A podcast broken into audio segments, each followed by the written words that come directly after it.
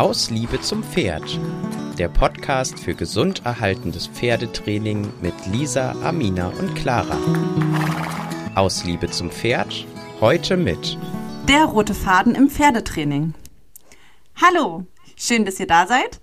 Heute reden Clara und ich, Amina, über den roten Faden im Pferdetraining, beziehungsweise wie kann man Pferdetraining sinnvoll planen und strukturieren.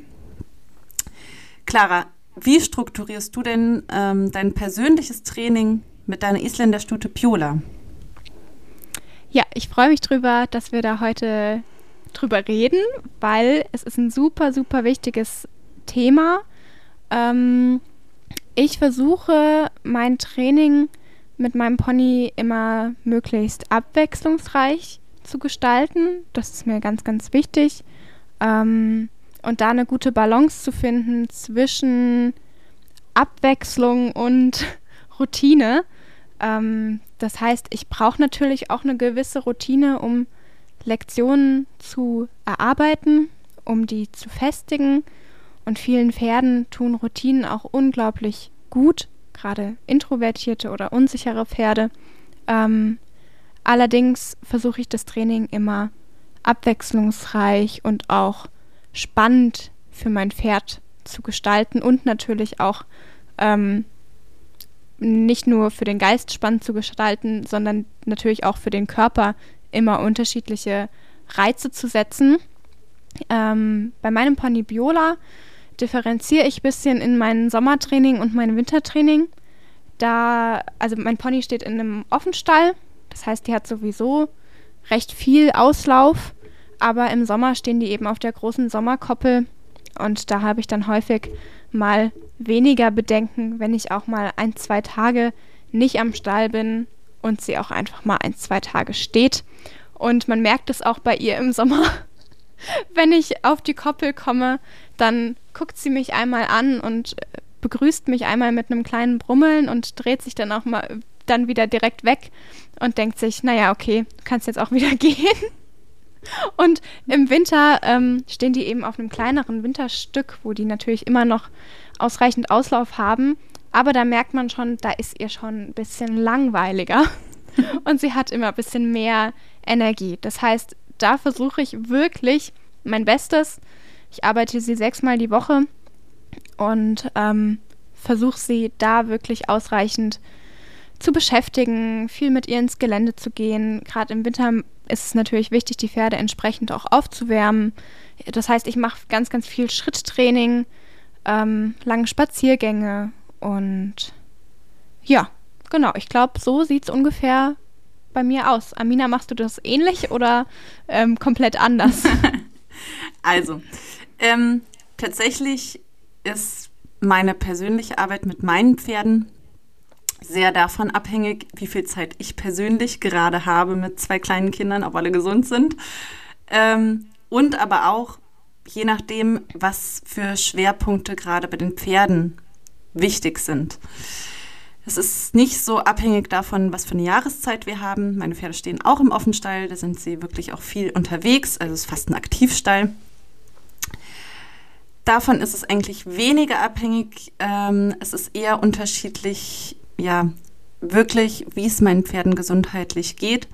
Meine Stute Merle, die ist leider etwas lungenkrank. Und genau, da hängt es einfach davon ab, wie viel kann ich machen, wie viel ist möglich, was braucht sie gerade. Ja, das beeinflusst uns sehr, äh, leider.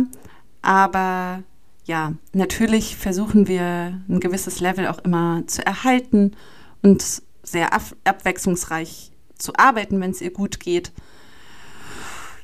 Ja, bei ihr ist meistens auch so ein bisschen die mentale Balance ein Thema. Also wenn sie nicht regelmäßig mal raus ins Gelände kommt und auch mal ein bisschen flitzen darf, dann ähm, kann sie durchaus auch ein bisschen, ja, mm, naja, übellaunig sein, würde ich mal sagen.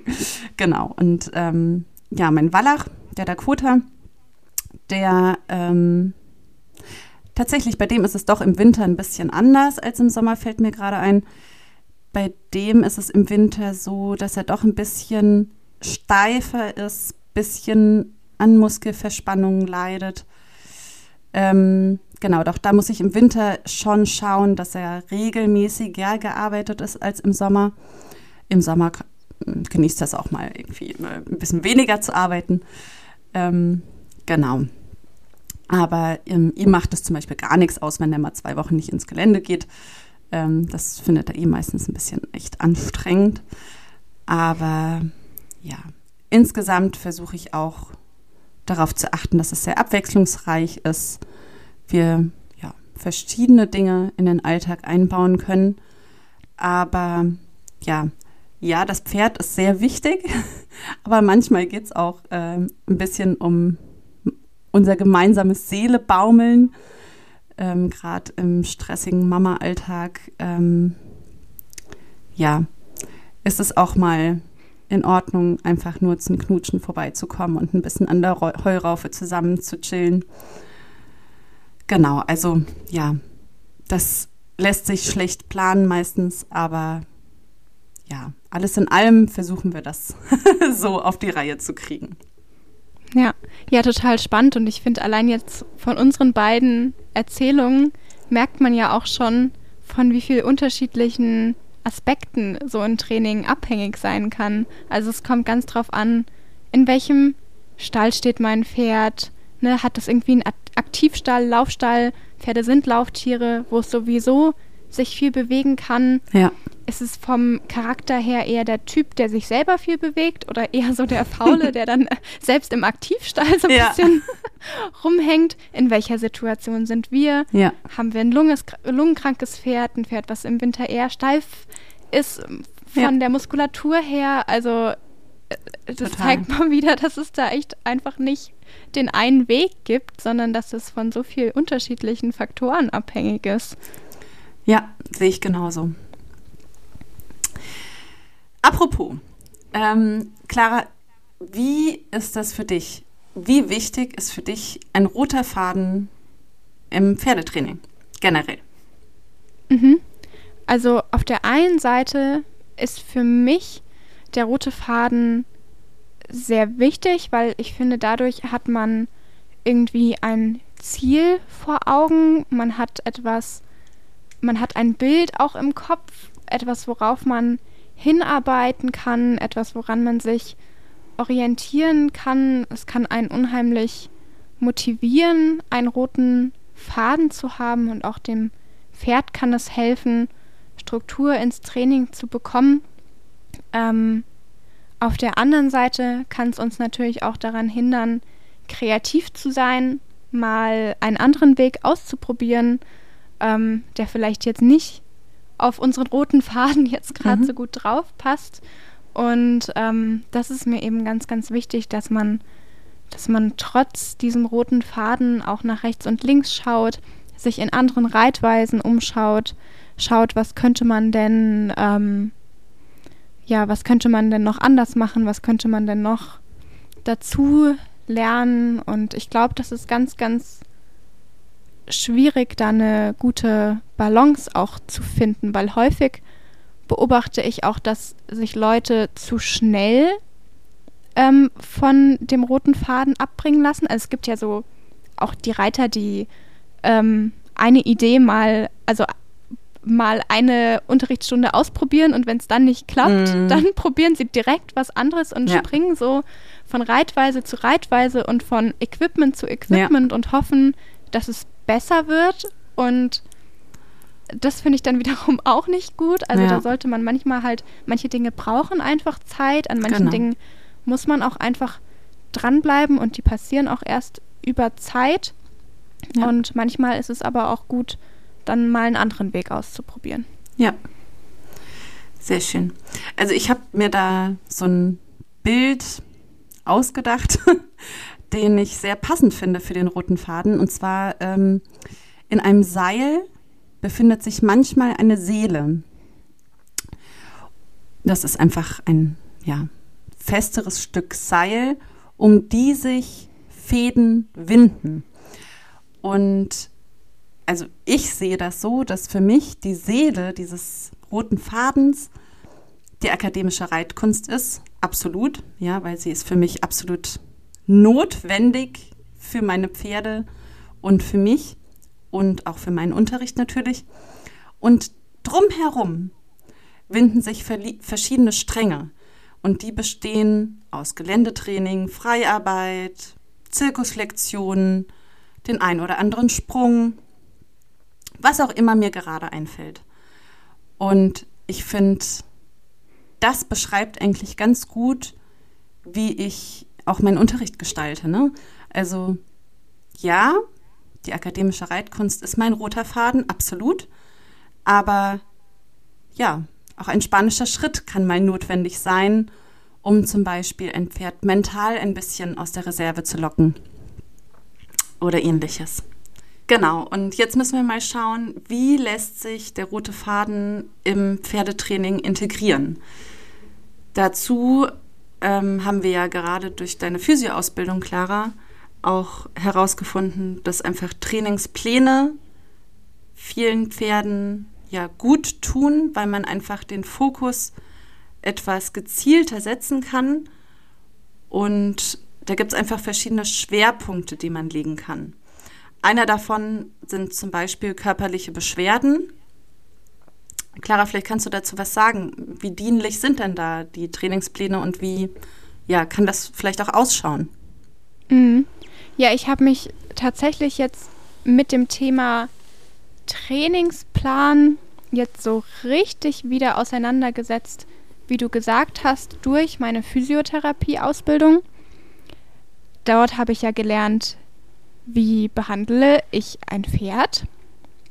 Und ähm, da besteht natürlich die Möglichkeit, dass ich dem Pferd während der Behandlung durch Gelenkmobilisation, durch Massage der Muskulatur, durch Dehnung, Musku Dehnung der Muskulatur helfe, ein besseres Körpergefühl zu bekommen oder eben auch Blockaden zu lösen.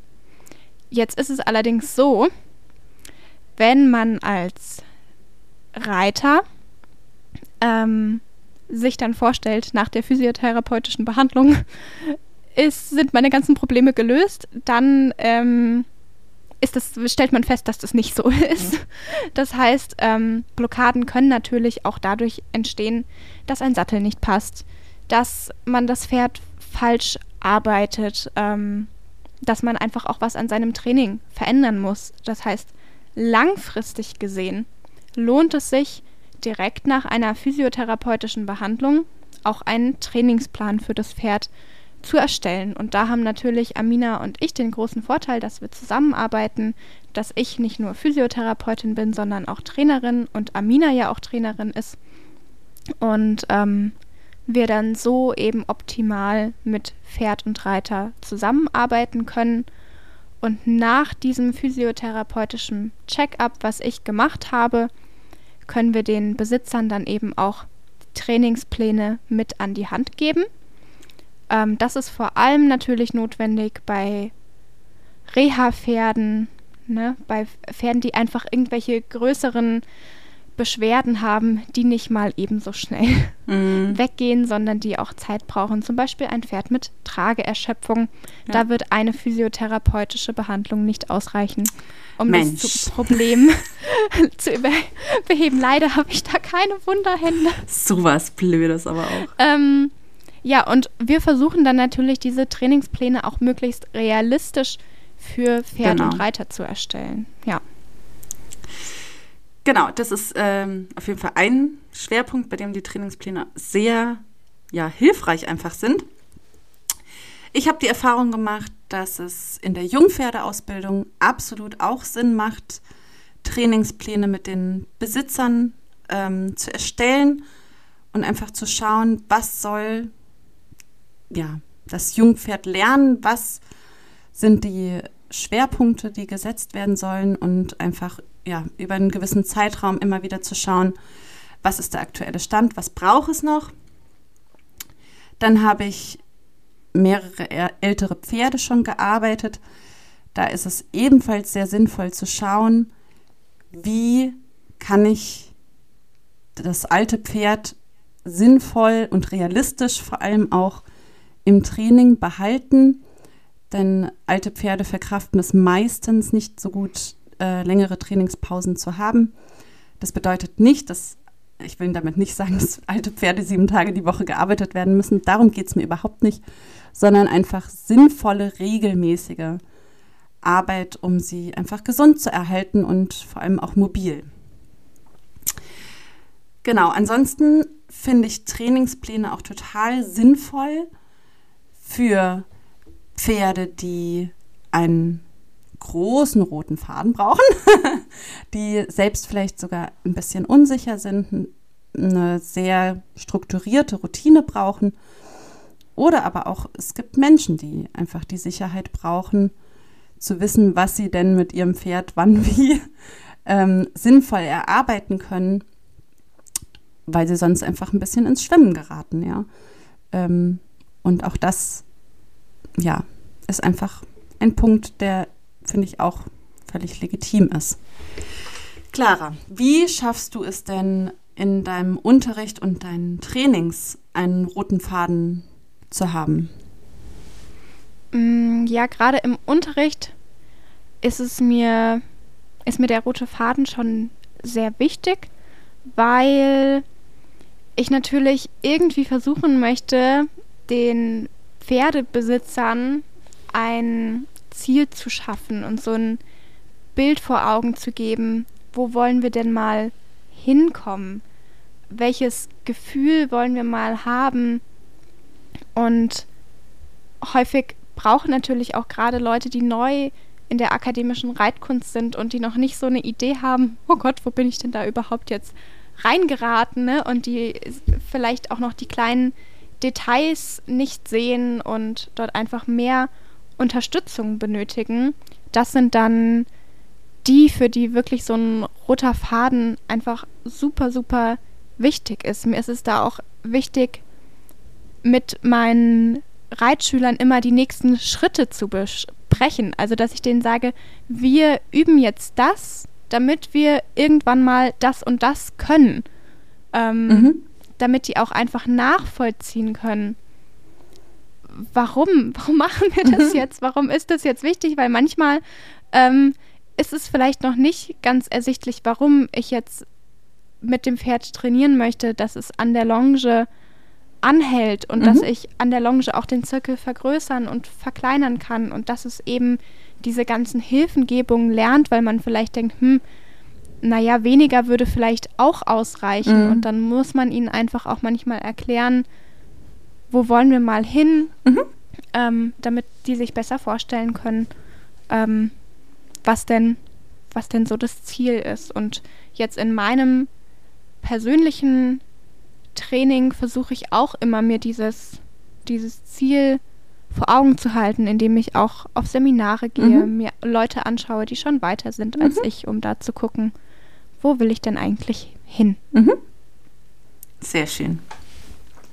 Genau, also bei mir ist es so, dass ich, wenn ich irgendwo neu hinkomme, dass ich versuche erstmal meinen Auftrag zu ermitteln. Also was ist der Wunsch ja, des Pferdebesitzers?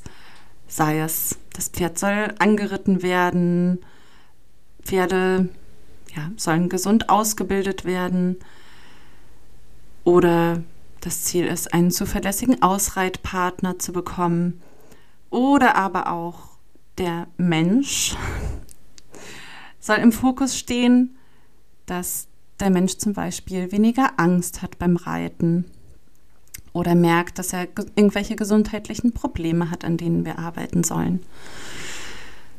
Genau, und wenn ich diesen ja, Auftrag sozusagen bekommen habe, ähm, starte ich eigentlich mit allen, mit erstmal den ja, ich sage jetzt mal, normalen Basics, dass ich schaue, wie ist denn die Beziehung zwischen Mensch und Pferd überhaupt?